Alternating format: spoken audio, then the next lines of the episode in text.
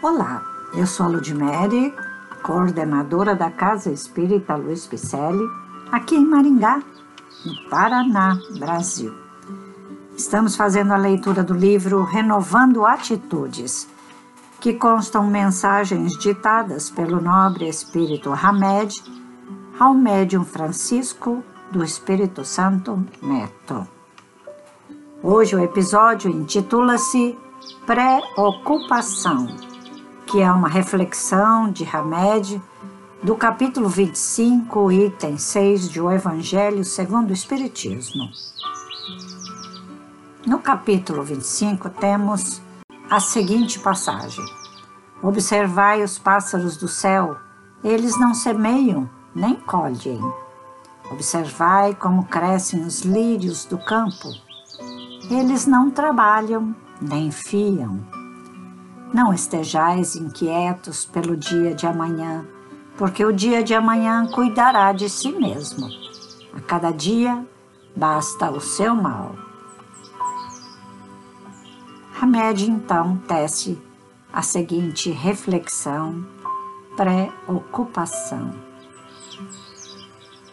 A estratégia da preocupação é nos manter distantes do momento presente imobilizando as realizações do agora em função de coisas que poderão ou não acontecer. Desperdiçamos, por consequência, tempo e energias preciosas obcecados com os eventos do porvir, sobre os quais não temos qualquer tipo de comando, pois olvidamos que tudo que podemos e devemos dirigir é somente nossas próprias vidas.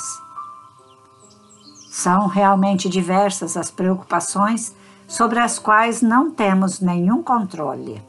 A doença dos outros, a alegria dos filhos, o amor das pessoas, o julgamento alheio sobre nós, a morte de familiares e outras tantas. Podemos, porém, nos preocupar o quanto quisermos com essas questões, que não traremos a saúde, a felicidade, o amor, a consideração ou mesmo o retorno à vida, porque todas elas são coisas que fogem às nossas possibilidades. Outra questão é quando passamos por enormes desequilíbrios causados pelo desgaste emocional de nos ocuparmos antes do tempo certo com coisas e pessoas, o que ocasiona insônias, decepções e angústias pelo temor antecipado do que poderá vir a acontecer no amanhã.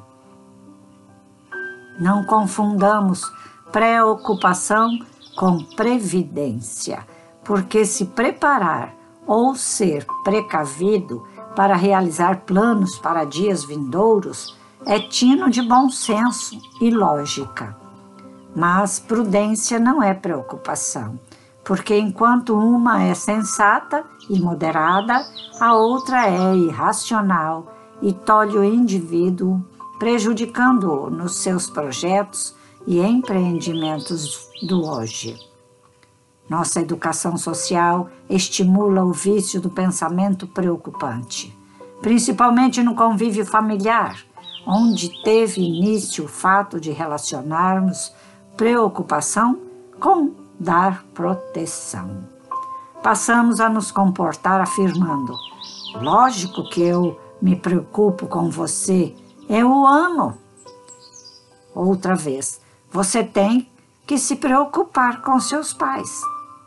E outro, quem tem filhos vive em constante preocupação.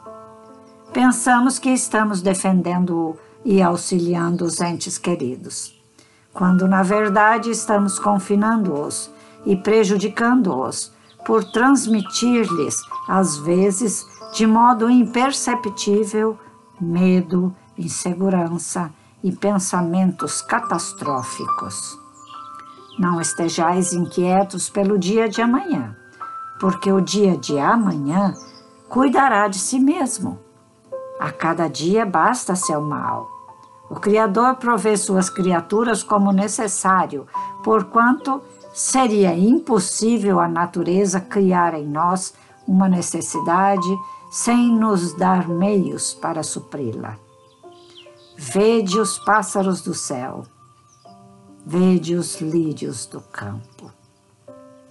Além do mais, pedia-nos que fizéssemos observações de como a vida se comporta e que deixássemos de nos preocupar, convidando-nos a olhar para a nossa criação divina que a todos acolhe.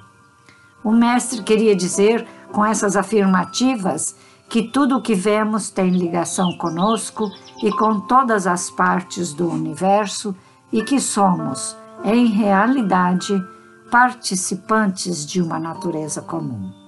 As mesmas causas que cooperam para o benefício de uns cooperam da mesma forma para o de outros. Quando há confiança, existe fé, e é essa fé que abre o fluxo divino para a manutenção e prosperidade de nossa existência, dando-nos juntamente a proteção que buscamos em todos os níveis de nossa vida.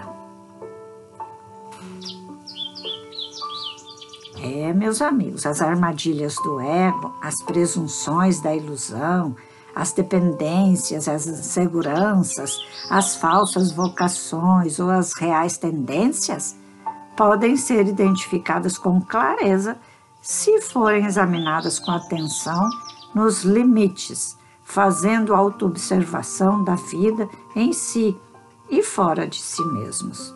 Ou seja, observando-nos em nós mesmos. Então, este livro nos traz um conteúdo que tem a intenção de contribuir para que todos possamos reflexionar sobre os porquês das atitudes humanas, a fim de podermos entendê-las em seus diversos matizes comportamentais. E, como consequência, melhorar as nós, a nós próprios, não é mesmo? Reconstruindo-nos, transformando-nos interiormente.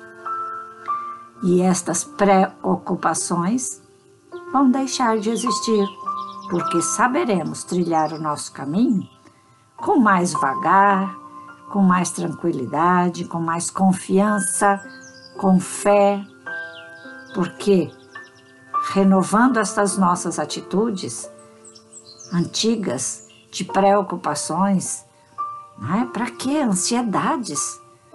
Isso faz com que o nosso físico sofra. E não é isso que Jesus espera de nós. Nenhum sofrimento. Ele é nosso Pai.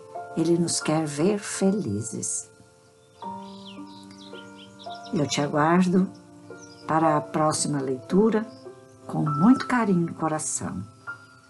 E lhe peço, para juntar-se a nós, acesse nosso site www.celpifempicele.com.br. Um grande abraço e muita paz.